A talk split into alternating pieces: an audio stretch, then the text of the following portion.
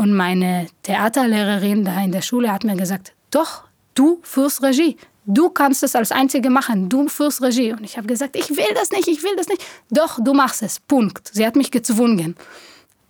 Und ich habe das das erste Mal in meinem Leben gemacht und verstanden, ich will nie wieder auf die Bühne stehen.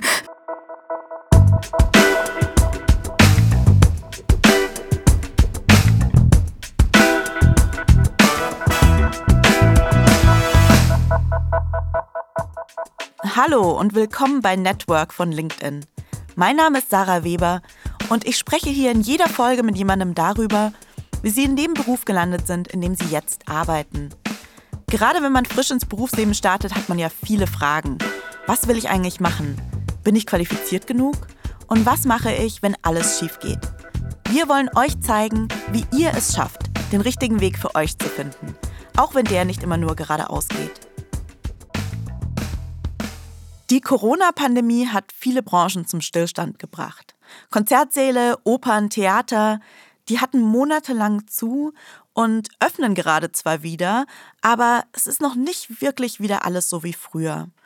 Die ganze Situation hat für Kulturschaffende und für KünstlerInnen ein Umdenken bedeutet. Was ist überhaupt noch möglich? Wie geht's weiter und muss sich das Theater vielleicht ganz neu erfinden und flexibler werden?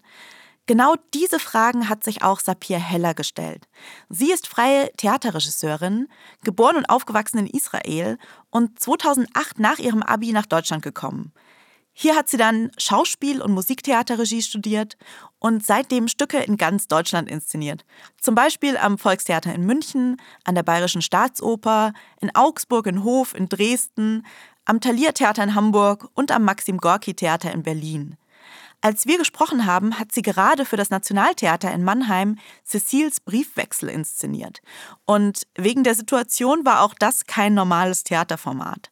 Sie hat mir erzählt, wie genau dieses Projekt aussah, wie eigentlich so ihre Arbeitstage strukturiert sind und warum sie bei der Regie gelandet ist, auch wenn sie eigentlich ganz andere Pläne hatte.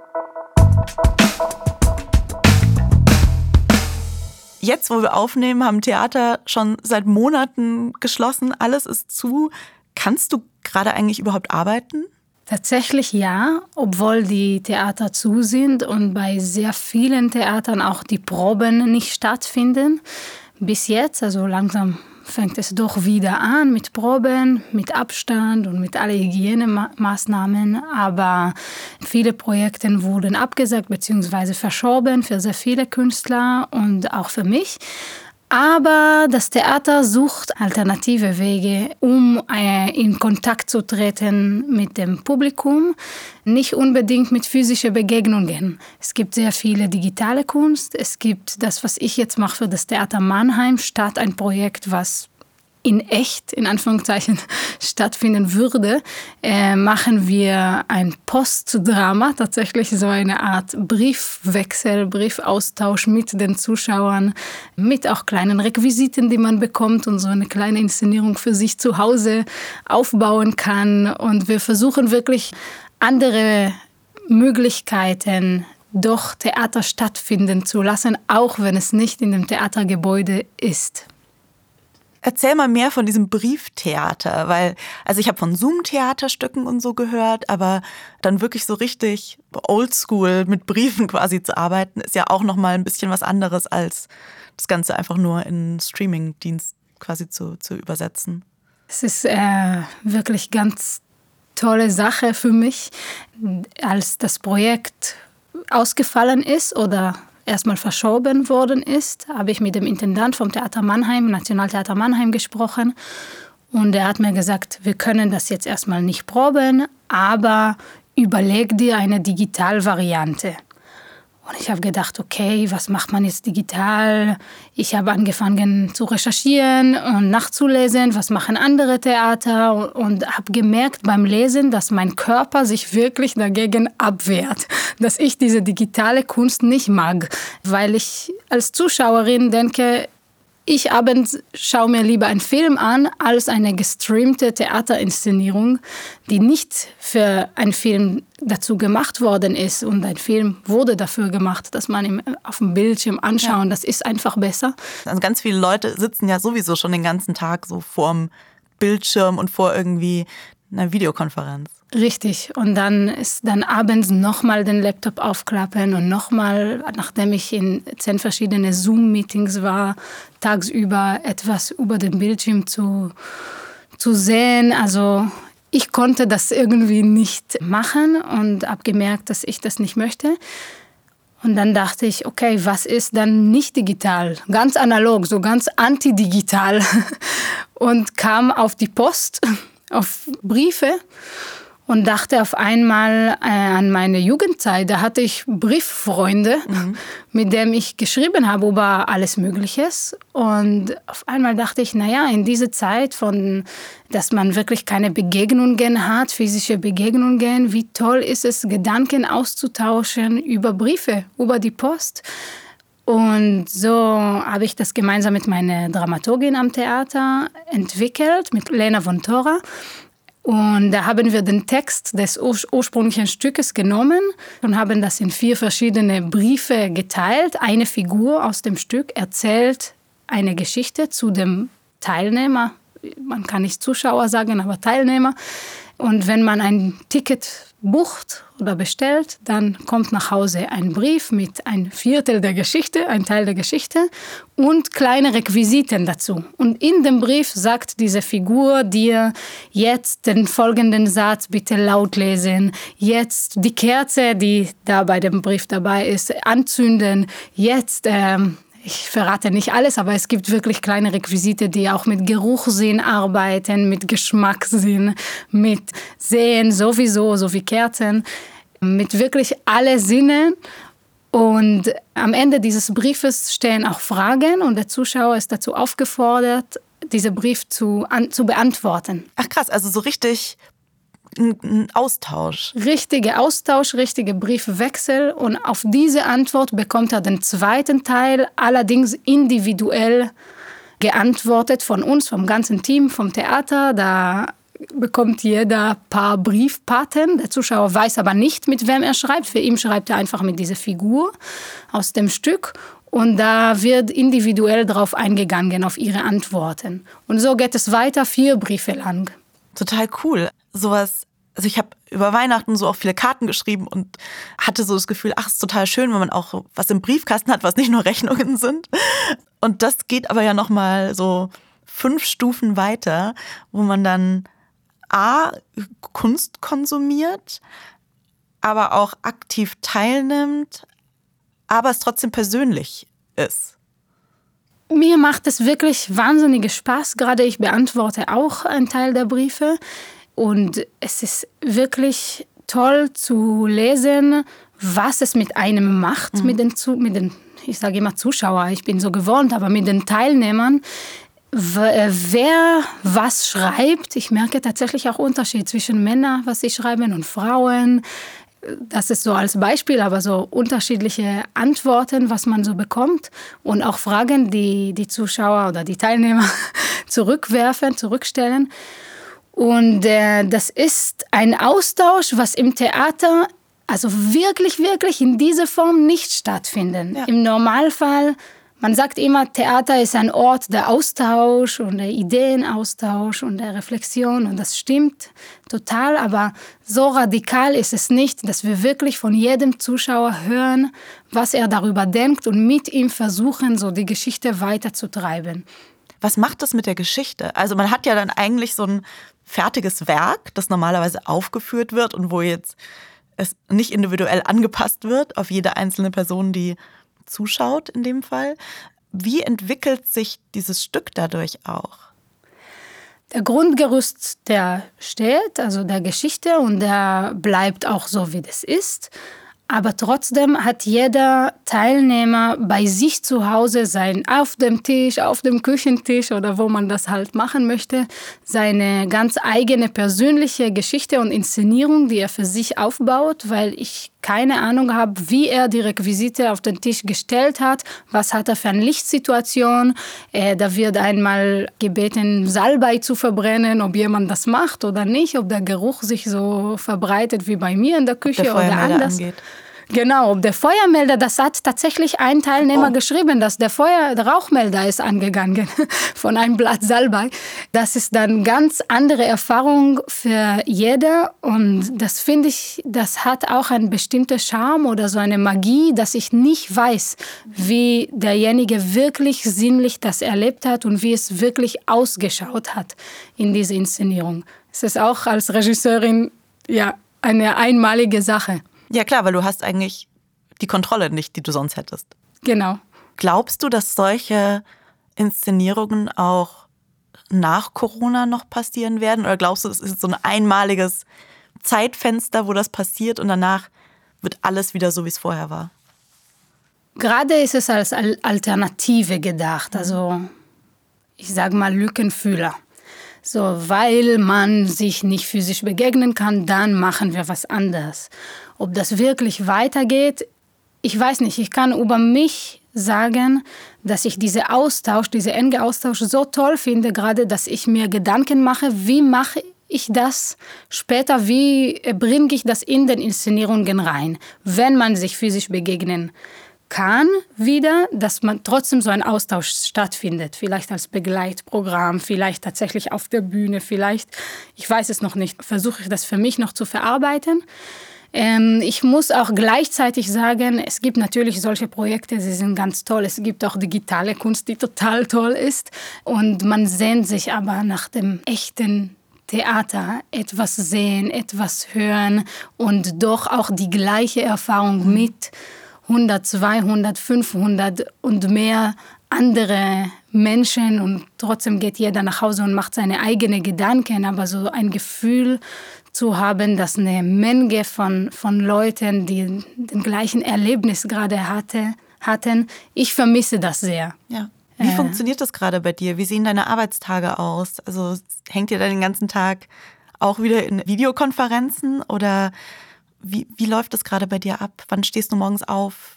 Ich stehe tatsächlich sehr froh auf, weil ich zwei kleine Kinder habe. ähm, aber danach, also nach dem ganzen Kinderkram und man bringt sie in den Kindergarten und so weiter, fängt es an tatsächlich mit so Meetings, die über Zoom oder über Telefon stattfinden. Und äh, es ist manchmal nur mit einer Person, manchmal ist es eine große Sitzung.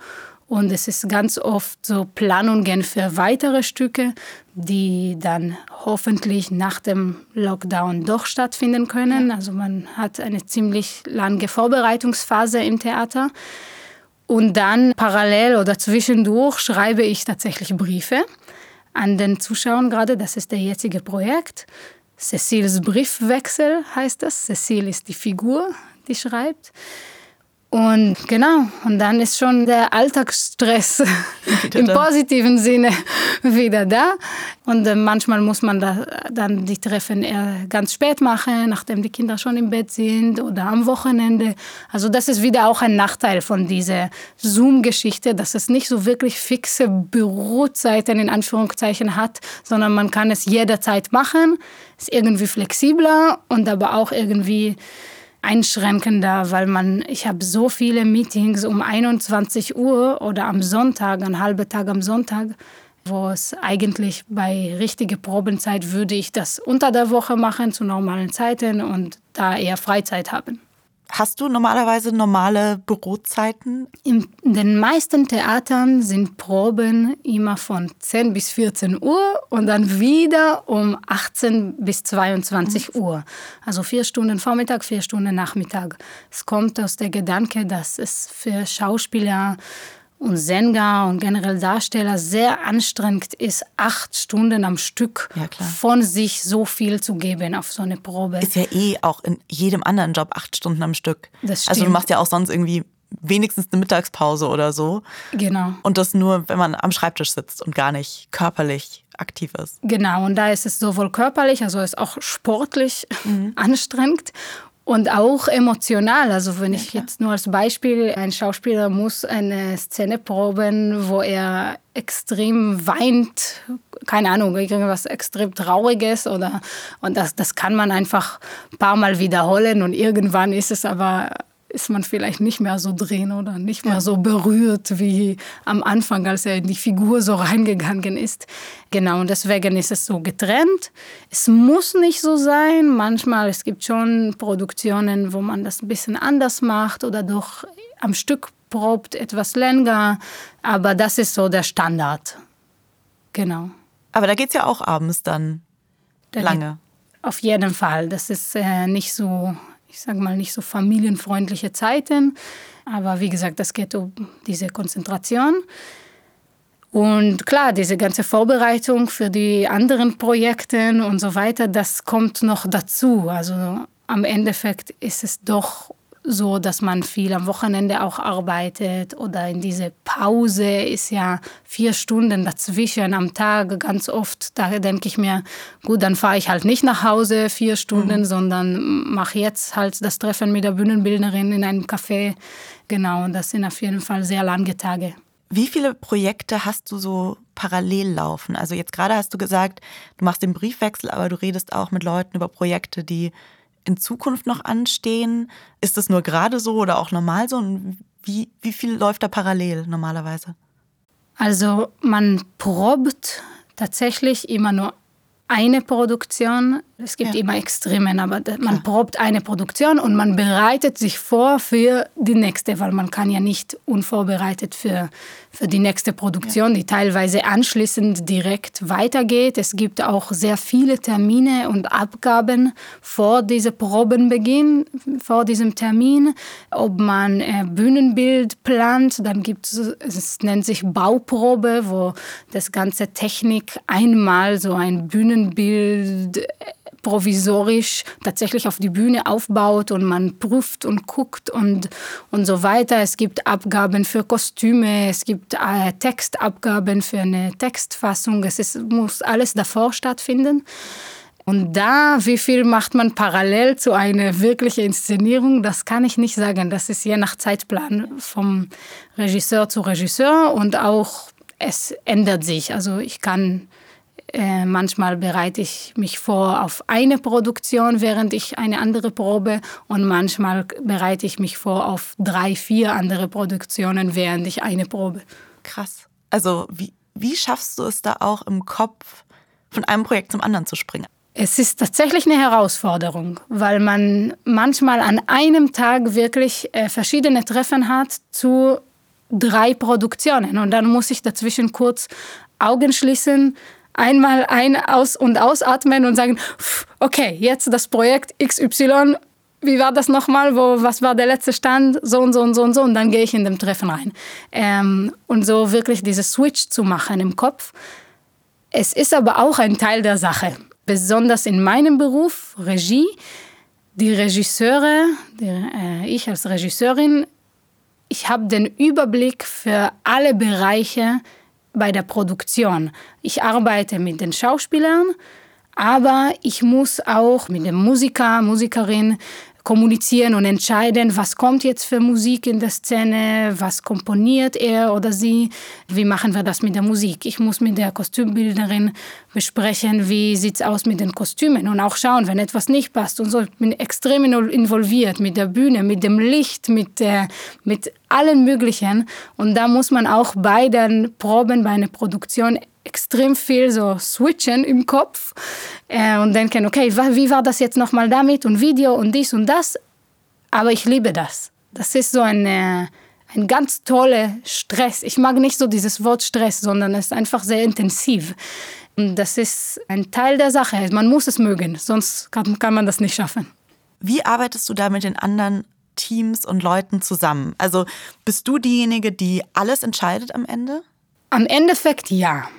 Also das letzte Wort ist bei dem Regisseur. klar, mit bestimmten Einschränkungen. Es gibt sowas wie Budget natürlich und ich kann klar. jetzt nicht sagen, okay, jetzt kaufen wir das Kleid für 10.000 Euro, weil das einfach keinen Sinn macht. Aber das letzte Wort hat der Regisseur. Es ist trotzdem eine extreme Teamarbeit. Es gibt ein ganzes Team von Leuten auf der Bühne und hinter der Bühne, die mit mir diese Sachen entwickeln. Ich kann nicht alleine ein Bühnenbild entwerfen, ich kann nicht alleine Musik komponieren, ich kann nicht alleine spielen. Das ist alle Sachen, die halt andere Leute machen. Und sie machen es nicht für mich, sondern sie machen es mit mir zusammen. Ich muss sie sozusagen führen. Äh, genau, und das ist dann die Aufgabe und eine tolle Aufgabe auch, wie führt man, dass die anderen gerne was von sich geben, gerne auch Sachen vorschlagen, auch Vorschläge annehmen können. Es ist auch ein Teil, ein Teil der Sache. Und eine Atmosphäre schaffen, wo alle wirklich für die Produktion, für das Produkt zusammendenken. Wie wählst du denn deine Stücke aus? Also es gibt ja theoretisch ganz viele, ganz viele Sachen, die man machen könnte. Ähm, bist du das, die dann sagt, das ist eine Sache, an der würde ich gerne arbeiten? Kommen die Theater auf dich zu? Funktioniert es vielleicht ganz anders? Wie wählst du da aus und wie läuft dieser Prozess ab? Es ist unterschiedlich. Es gibt die Möglichkeit, dass ein Theater ein Stück auswählt und sagt, okay, hier haben wir Romeo und Julia im November, Dezember, möchtest du das inszenieren? Und wenn ich ja sage, okay, und wenn ich nein sage, fragen Sie vielleicht auch jemandem anderen. Und es gibt aber auch die Möglichkeit, dass die Theater sagen, wir wollen mit dir arbeiten. Wann hast du Zeit und welches Stück oder Stoff möchtest du machen? Also, dass sie mich vorschlagen lassen. Ich habe wirklich das Glück, dass ich fast immer den Fall habe, dass ich aussuchen darf oder dass ich vorschlagen darf. Es ist wirklich eine, ja, vielleicht ein bisschen Luxus, weil bisschen das hat nicht jeder. Ne? Genau, das hat nicht jeder Regisseur diese Freiheit und manche müssen manche Angebote annehmen, auch finanziell, weil auch wenn sie den Stoff nicht so gerne mögen. Ich bin zum Glück jetzt nicht in dem Fall. Genau, und dann muss ich einfach Sachen vorschlagen. Dann habe ich tatsächlich so eine Liste, Stücke, die ich gerne machen möchte. Und ganz oft schicke ich das Intendanten und Dramaturgen zu und sage, okay, ich möchte gerne bei euch arbeiten, genau. Hier habe ich die Liste, schaut euch rein. Ihr könnt auch Sachen vorschlagen und dann beginnt so ein Austausch. Sie schlagen was vor, ich schlage was vor. Man diskutiert darüber, was macht am meisten Sinn in dem Haus, mit der Besetzung und so weiter. Und dann entscheidet man. Wie schafft es ein Stück auf deine Liste? Also wenn du diese Liste hast, haben diese, diese Stücke da drauf oder dieser Stoff, haben die Gemeinsamkeiten oder ist es einfach so, du findest das spannend und äh, hättest Lust drauf?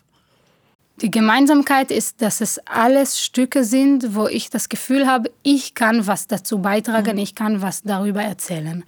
Ich nehme ganz oft Stoffe, die in irgendeiner eine Weise mit mir persönlich auch zu tun haben ich, die junge Frau, die aus Israel nach Deutschland kam und habe äh, meine Familiengeschichte und meine Geschichte auch hier. Und da merke ich, dass es Erstmal war es komplett unbewusst, mittlerweile ist es schon bewusst, nämlich ganz oft Stoffe, die mit Migration, Integration oder Desintegration zu tun haben, mit Umgang mit der Geschichte des Dritten Reichs ganz oft, mit traumatisierter Gesellschaft, mit Krieg was es spielt Krieg für eine Rolle in einer Gesellschaft. Ganz viele solche Stücke, wo ich das Gefühl habe, das sind Sachen, die ich persönlich auch erlebt habe und ich habe was darüber zu erzählen.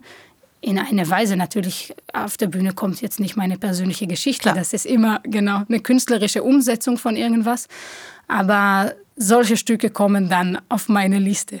Genau. Und die ich natürlich auch künstlerisch interessant finde, finde also von dem Form oder von der Sprache. Das klingt schwer, also nach schweren Stücken, die du auswählst, so emotional oder historisch schwer. Du könntest ja auch Sachen machen, die leichter, fröhlicher vom Grundthema her sind. Was zieht dich zu diesen Stoffen hin? Es ist unterschiedliche Sachen. Erstmal, das stimmt, es klingt schwer, aber ich muss sagen, dass meine Inszenierungen sind extrem leicht, sind wirklich sehr humorvoll, oft wirklich sehr lustig, mit sehr viel Musik drin und manchmal ist verwirrt auch das Publikum, weil es doch schwere Stoffe sind und es kommt und dann sitzt man drin und denkt man, ah, okay, soll ich jetzt lachen oder nicht lachen? Das, das geht doch nicht.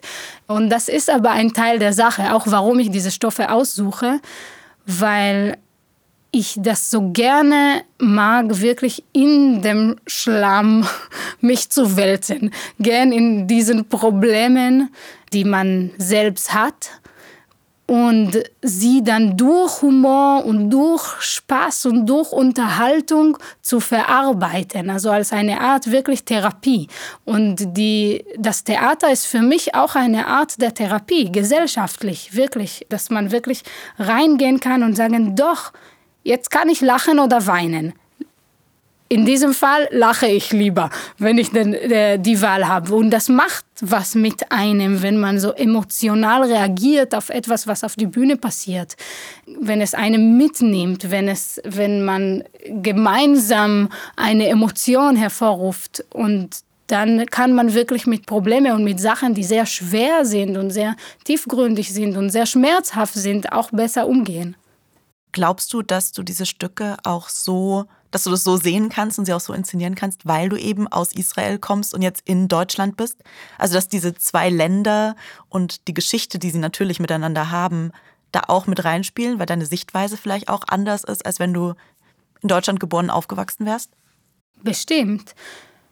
Ich kann nicht sagen, dass ich jetzt äh, reingehe und sofort jetzt diese Israel-Fahne hochhalte. Überhaupt nicht, aber es ist einfach ich. Das ist ein Teil der Persönlichkeit. Das hat mich gemacht zu das, was ich bin. Und so wie ich spreche und wie ich mich bewege und wie ich mich ausdrücke und wie ich denke. Und dann natürlich spielt es ständig eine Rolle, aber nicht nur im Theater, generell in meinem Leben, bei jeder Begegnung, die ich habe. Wie bist du denn überhaupt nach Deutschland gekommen? Also du bist in Israel aufgewachsen und bist dann 2008 nach Deutschland gezogen. Warum? Ich bin tatsächlich der Liebe hinterhergegangen. Immer ein guter Grund. Genau. Ich äh, hatte einen deutschen Freund. Ich habe ihn in Israel kennengelernt. Wir waren ein Jahr in einer Art Fernbeziehung. Und ich finde, ein Jahr Fernbeziehung ist gut und schön und dann reicht's. Und dann musste einer von uns den Schritt machen. Ich wollte den Schritt eh machen, weg aus Israel. Tatsächlich, ich hatte da sehr große Probleme gesellschaftlich, vor allem weil ich zum Militär nicht gehen wollte. Mhm. Und das ist außer bürokratische Probleme schafft es viel größere gesellschaftliche Probleme und ich war froh, einfach weg zu sein und kam nach Deutschland. Warum Deutschland war es zufällig, weil er halt deutsch ist. Ja. Es, wenn er Italiener wäre, wäre ich wahrscheinlich in Italien. Aber ich kam nach Deutschland, nach München und dann habe ich irgendwann ein, ein Jahr später angefangen zu studieren, hier Regie, auch in München, an der Theaterakademie. Und so bin ich geblieben. Irgendwann während des Studiums, ich und mein Freund, wir haben uns getrennt, aber ich bin hier geblieben. Und später habe ich auch meinen Mann kennengelernt und der Vater meiner zwei Kinder. Und ja, jetzt, also ich liebe das hier zu sein. Und ich kann hier arbeiten in dem Bereich, was ich so gerne mag, was, ich, was mich ausmacht. Ich weiß, dass es in Israel nicht möglich wäre, ohne dass ich nebenher jetzt kellnern muss oder so. Und ich, jetzt ist es schon zwölf Jahre. Das ist lange Zeit. Äh, ja, und das ist ein Teil von mir geworden. Das ist ein Teil von meiner Identität, sicherlich von der Identität meiner Kinder. Klar, du bist jetzt hier auch einfach zu Hause. Ich merke schon, dass ich so runterschlucken muss, wenn ich das höre. Aber, aber ähm, auch zu Hause vielleicht. Genau, so was eher.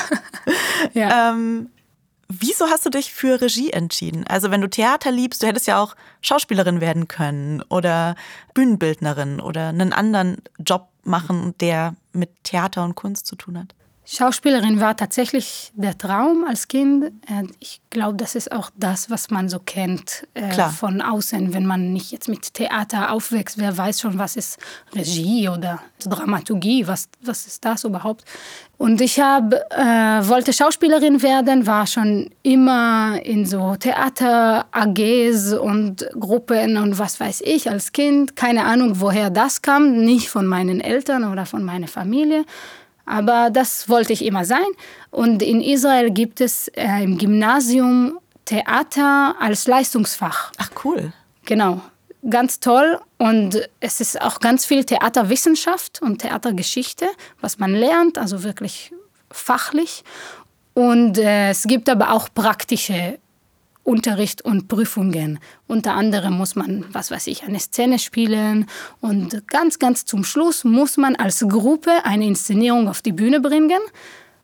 In dieser Inszenierung spielen alle, die ganzen Mitglieder von diesem äh, Leistungsfach und zusätzlich hat jeder noch eine eine Aufgabe hinter den Kulissen. Eine macht die Kostüme, eine macht das Licht und so weiter und so fort. Eine Person darf Regie führen, aber er als Einziger darf nicht spielen. Mir war klar, das mache ich nicht. Ich will doch Schauspielerin werden, nicht Regisseurin, das mache ich nicht. Und meine Theaterlehrerin da in der Schule hat mir gesagt, doch, du führst Regie. Du kannst es als Einzige machen. Ich habe gesagt, ich will das nicht, ich will das nicht. Doch, du machst es. Punkt. Sie hat mich gezwungen. Und ich habe das das erste Mal in meinem Leben gemacht mhm. und verstanden, ich will nie wieder auf die Bühne stehen. Nein, nicht nie wieder auf die Bühne stehen. Ich kann auch gerne auf die Bühne stehen, mal für, äh, keine Ahnung, wenn es äh, äh, eine Notlösung braucht. Aber Regie, ich habe mich einfach komplett reingesehen. Ich habe auf einmal, das war so eine Erleuchterung. Ich habe verstanden, das ist das, was ich machen möchte. Äh, ich habe später, als ich in Deutschland für den Regiestudium aufgenommen worden bin, habe ich ganz lange Brief an diese Lehrerin geschrieben und habe ihr geschrieben, du hast mir das Leben geändert. Du hast mir gezeigt, ja. was Regie ist. Und ich habe verstanden jetzt, was ich bin. Ja, und die hat es schon gesehen, als du noch dachtest, auf gar keinen Fall. Genau. Voll schön. Ich, ja, extrem schön. Also es hat, ich glaube, dass es gibt sehr wenige Leute in dem Leben, die wirklich so einen Wendepunkt symbolisieren. Und sie ist bei mir auf jeden Fall eine davon. Du bist ja als Theaterregisseurin frei. Ich bin keine Expertin. Ist das normal? Ist das üblich so? Ja, in Deutschland arbeiten Regisseure fast nur als freiberuflich. Mhm. Das heißt, dass wir für ein Theaterstück engagiert werden in einem bestimmten Theater und dann gehen wir dann weiter zum nächsten Theater. Ich nenne das so Nomadenberuf. Mhm. Es ist auch mit der Distanz in Deutschland von einer Stadt zum, zu, zu der anderen tatsächlich nicht so leicht, weil man zwei Monate in München ist, zwei Monate in Hamburg und zwei Monate in, was weiß ich, Dresden.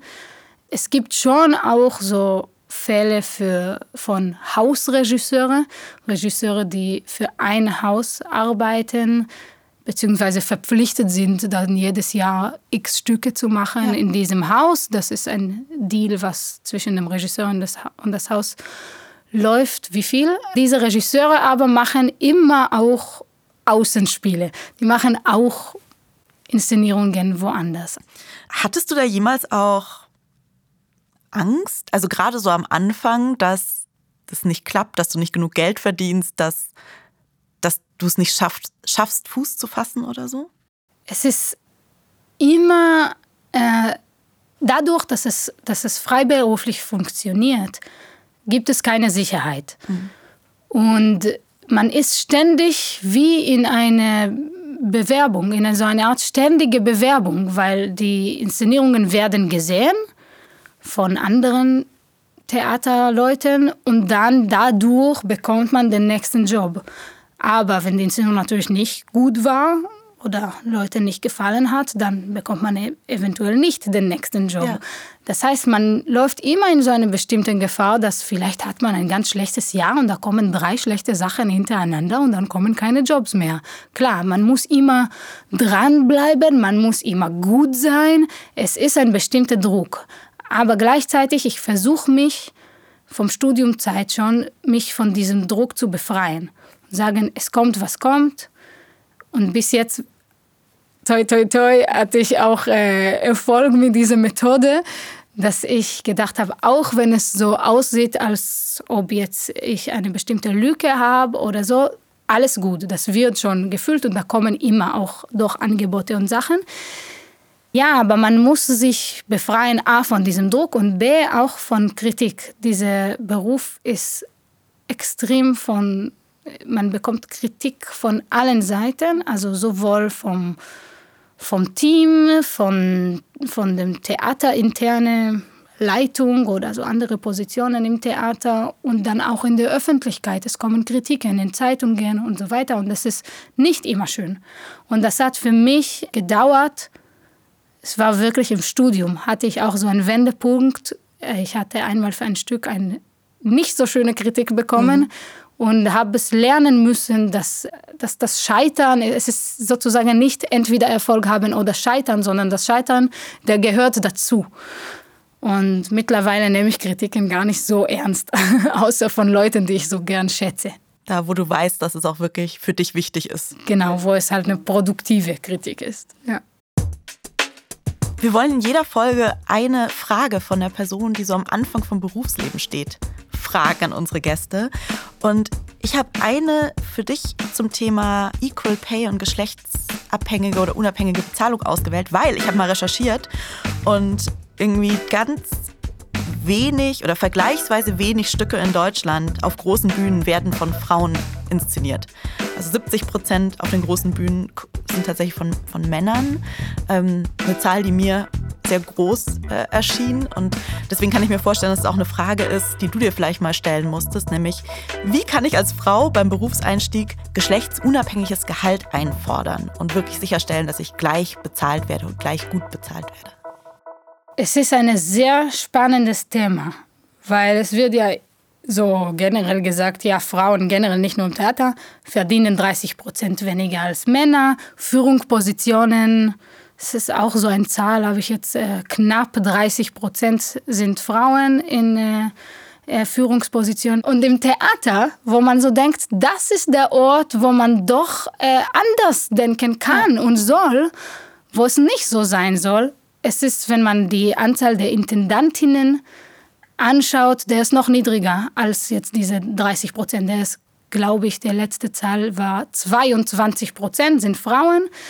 Die Intendantinnen sind, Regisseurinnen sind auch weniger als die Männer. Und äh, große Bühnen, wie du sagst, sind auch, also die Frauen bekommen auch eher die kleinen Bühnen. Was macht man? Gute Frage erstmal ganz viele Projekte genau darüber, über Gleichberechtigung. Das ist einfach ein Thema, was total interessant ist, weil wir als Gesellschaft denken, wir sind woanders, wir sind reflektiert, bei uns sind Frauen ja, ja nicht unterdrückt. Und das ist die, die Gefahr, weil wenn man das denkt, dann kannst du mit dem Problem nicht umgehen, weil es nicht, weil es nicht stimmt. Und das nächste ist, es ist ein bisschen ein Tabuthema im Theater, aber auch in anderen Bereichen, diese Gehalt. Was verdient man? Wie viel verdient man? Und ich habe einfach angefangen, wenn ich ein Angebot, Angebot bekomme von einem bestimmten Haus, ich gucke, wer hat da noch inszeniert, letztes Jahr, vorletztes Jahr, was weiß ich, ob ich jemanden kenne. Und ich rufe einfach Kollegen an und sage, hallo, hier ist Sapirella, ich habe jetzt die, dieses Angebot am Theater, auch kleine Bühne, große Bühne, weil das sind verschiedene Gehälter. Wie viel hast du bekommen? Ich will einen bestimmten Vergleich haben, zu hören, was andere bekommen haben, was Männer bekommen haben. Natürlich kann ich mich nicht vergleichen mit einem Regisseur, der schon äh, 40 Jahre im Beruf ist und Klar. total groß ist, aber ich versuche Leute zu finden, die ungefähr die gleiche Erfahrung haben wie ich, also wie viele Jahre man im Beruf ist oder in welchen Häusern man arbeitet. Und äh, genau, und dann versuchen doch die Leute dazu zu bewegen, darüber zu sprechen. Und wenn man mich anruft, genau das Gleiche. Ich erzähle sehr gerne, damit man immer einen Vergleich hat. Also wirklich quasi mit einer Forderung hingehen, von der man weiß, dass sie realistisch ist, weil andere kriegen das auch. Genau. Ja. Und bei LinkedIn gibt es so eine kleine Tradition. Jeder äh, und jede, die neu anfangen, wird es gefragt. Und das möchte ich auch gerne fragen. Was ist eine Sache, die nicht in deinem Lebenslauf steht, die aber vielleicht für dein Berufsleben, die da passiert ist, die du aber jetzt so ein bisschen verschweigst oder eine Sache, die du sehr gut kannst, über die du nicht redest oder so? Ähm. Hattest du vielleicht mal irgendwie einen Nebenjob, den du jetzt lieber so hinten runterfallen lässt oder so? Also was nicht in meinem Lebenslauf steht. Es ist, finde ich, auch wahnsinnig witzig. Das hat Spaß gemacht, aber das ist wirklich nicht was fürs Lebenslauf im, als Regie in Deutschland. So, ich erzähle jetzt ein Geheimnis, ja. Sehr Und gut. zwar vor ein paar Jahren, ich meine, dass ich frisch aus dem Studium war wurde ich angefragt, den Münchner Beitrag zu inszenieren bei, für die jüdische Gemeinde in München für das Eurovision. Das ist wie Eurovision für Juden, das Eurovision. Und die machen wirklich so ich weiß nicht, dreiminütige Beiträge, wirklich mit Gesang und Tanz und die, das sind so Jugendliche, die schreiben selber den Text und das ist ziemlich witzig. Ich habe das gemacht für sie und äh, genau, und damit sind sie zu diesem Be Wettbewerb gefahren unter meinem Regie. Und das ist etwas, wo, wo, ja, was ich wahnsinnig witzig finde, aber steht auf jeden Fall nicht in meinem Lebenslauf. Ich war die Regisseurin des Eurovision, dem Münchner Beitrag. Hat München gewonnen? Nein, leider nicht. also anscheinend habe ich es auch nicht mal sehr gut gemacht.